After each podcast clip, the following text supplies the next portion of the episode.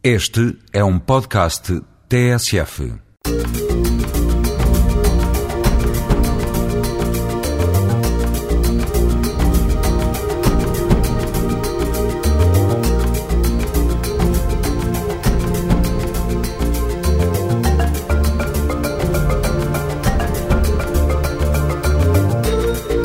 Todos os domingos, a esta hora, há gente como nós. Um olhar para a imigração em Portugal, procurando o que de melhor as novas comunidades trazem a este país.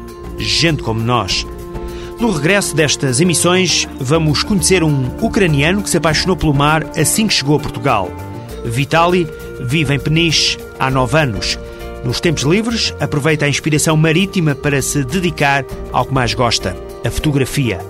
Das Ilhas da Morabeza chegou Eneida. Ela vive e respira poesia. E entre tantos sonhos, a jovem cabo-verdiana espera terminar o curso de gestão e lançar o primeiro livro.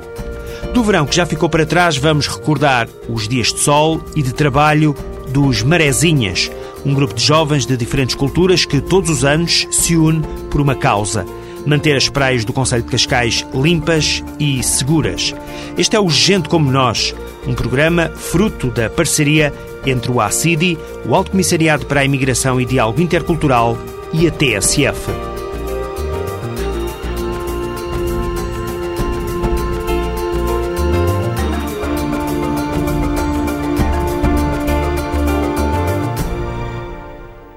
Vitaly Shumakevich é ucraniano. Chegou a Portugal há nove anos. Vive em Peniche, onde, além de trabalhar, se dedica a uma grande paixão, a fotografia.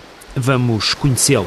Vitali recentemente fez uma exposição fotográfica na Cerci Peniche. Foi uma mostra que reuniu alguns dos seus melhores trabalhos, alguns já vencedores de prémios em vários concursos. Eu comecei a fotografar paisagens, porque gostei muito do ambiente do região de Peniche. Depois também eh, monumentos, que é muito rico, esta zona é muito rica dos, dos monumentos.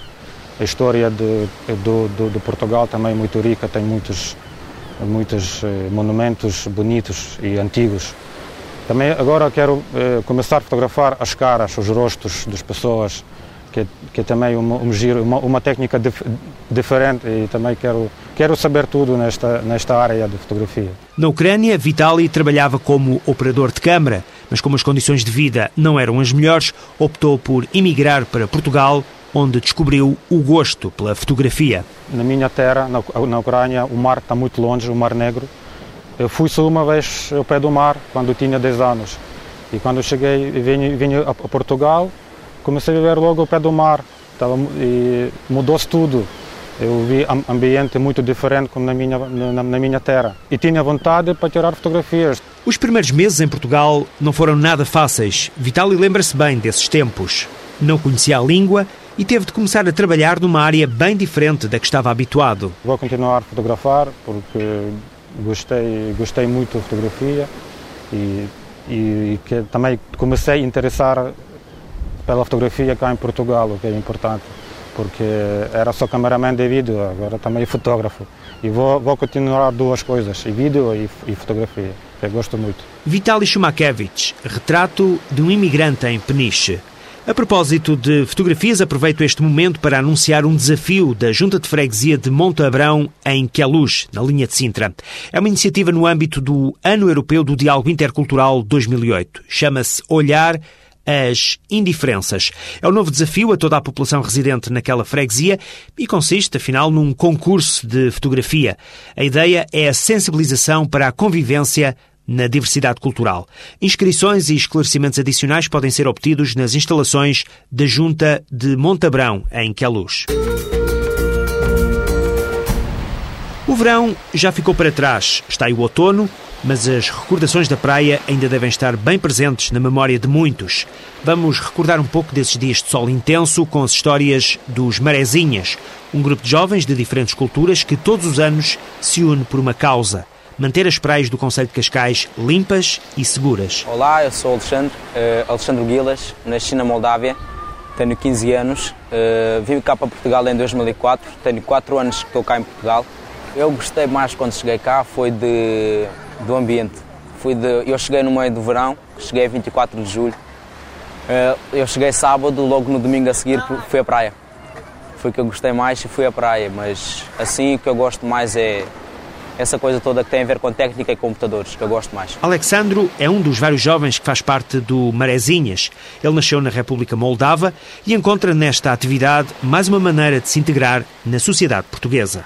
Ana Luísa Tavares é uma das responsáveis pelo grupo. Um projeto há cinco anos, neste momento sou líder de praia, coordeno o grupo uh, e tenho notado muito a uh, diversidade de pessoas, uh, muita, cultu muitas culturas. Temos, por exemplo, moldavos, uh, brasileiros, uh, cabo-verdianos, angolanos, assim, caso muitas culturas e acho que é bastante bom para a integração. Alexandre Guilas, o jovem moldavo, afirma que se dá bem com todos. Trabalhar com as outras nacionalidades é, é bom porque sempre conheço pessoas novas de outros países, uh, romenos, ucranianos, russos, tudo isso entra na, a área que eu conheço mais ou menos, russo, romeno, esses eu conheço, dou-me bem.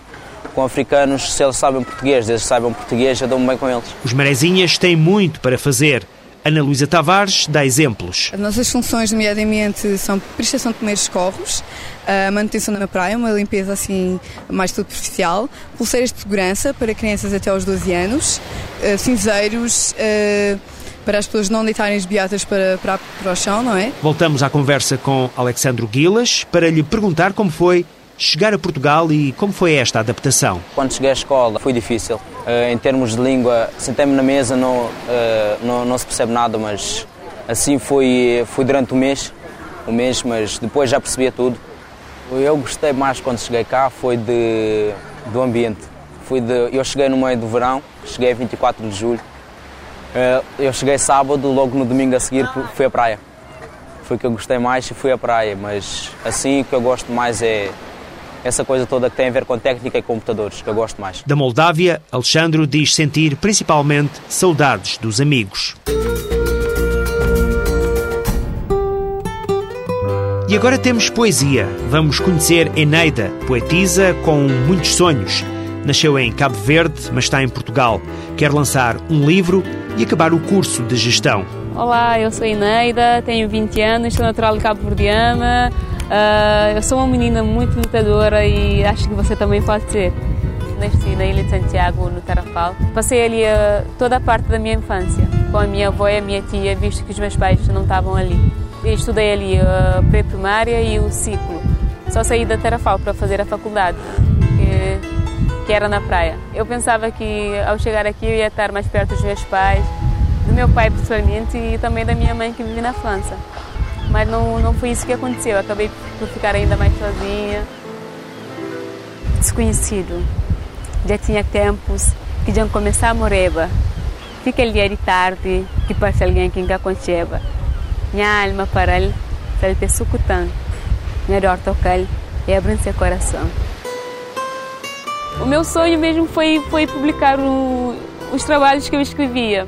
Mas na verdade, os que eu, que eu escrevia que eu achava que eram mesmo sérios, eu nunca mostrava para ninguém, eu guardava para mim.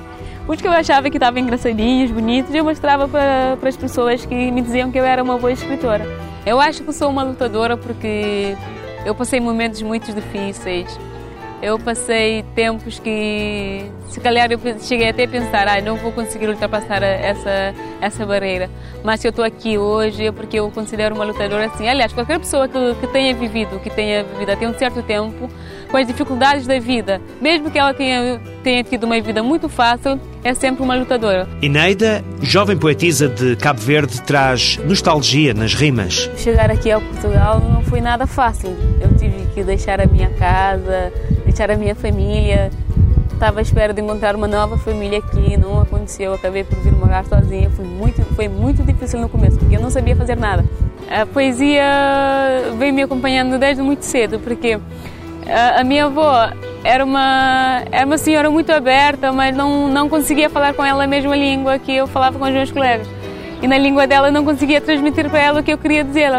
E a minha tia estava muito ocupada com o trabalho, com a escola, e não tinha muita gente com quem conversar. Eu nunca escrevi outra coisa senão falar sobre mim. Eu sempre falo sobre mim e na, na, na quando eu escrevia no, no começo, eu não tinha para mim que eu estava a escrever poemas nem que eu estava a fazer nada. Eu tinha para mim que eu estava a contar as minhas dores pelas minhas folhas. e foi, foi com a evolução, fui articulando melhor as palavras. E antes eu só não sabia escrever crioulo, porque escrever crioulo é muito difícil. Eneida, jovem talento das Ilhas da Morabeza, imigrada em Portugal, mas com o coração lá na terra, onde as mornas e as coladeiras se cruzam com o funaná, numa inspiração de poesia.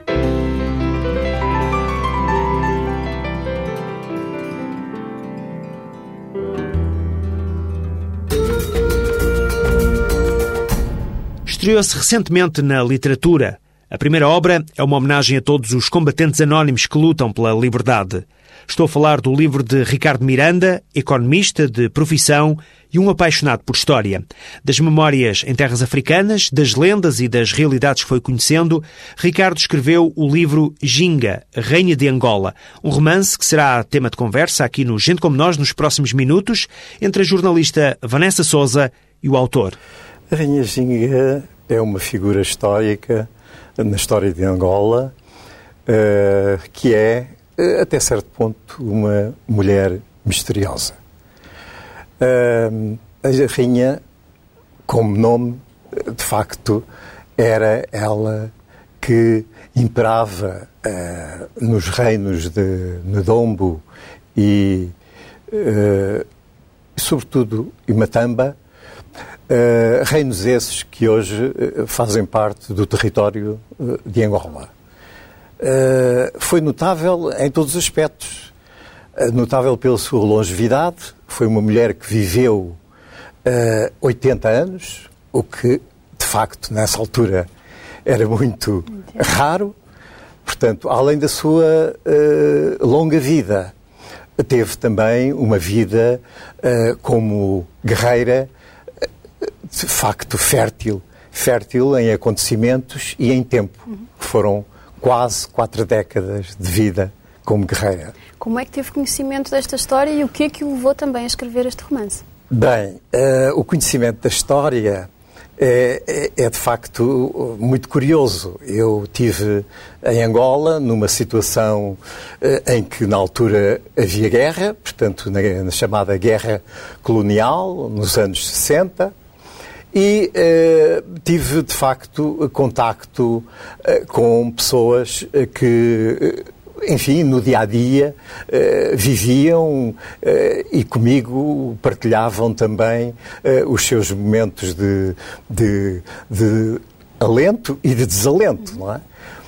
Foi, de facto, num desses momentos que conheci um forriel, uh, portanto, oriundo de Angola, de uma família angolana e que, eh, a certa altura, eh, falando sobre o passado, e nós falávamos muitas vezes, porque ele era de facto um leitor e eu também, de certo modo, apreciava muito a leitura.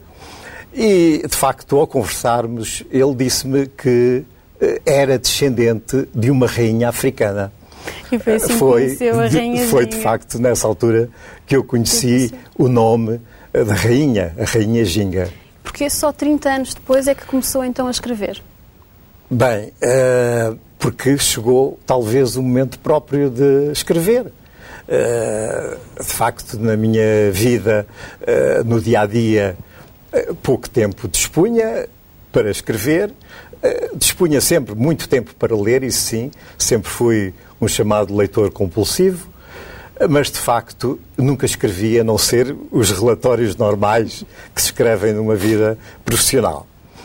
Ah, de facto, um dia lembrei-me da Rainha Ginga e comecei a investigar. E à medida que ia investigando, ia de facto conhecendo melhor a história fantástica que seria, que terá sido a história dessa, dessa mulher. É? Podemos dizer que este livro cruza a realidade com a lenda, mas também as relações entre Portugal e Angola?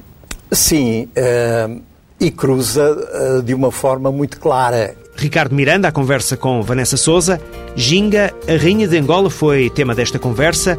É uma sugestão de leitura a fechar esta emissão de Gente Como Nós. Todas as semanas, a esta hora, uma parceria TSF-ACIDI, Alto Comissariado para a Imigração e Diálogo Intercultural. Até para a semana.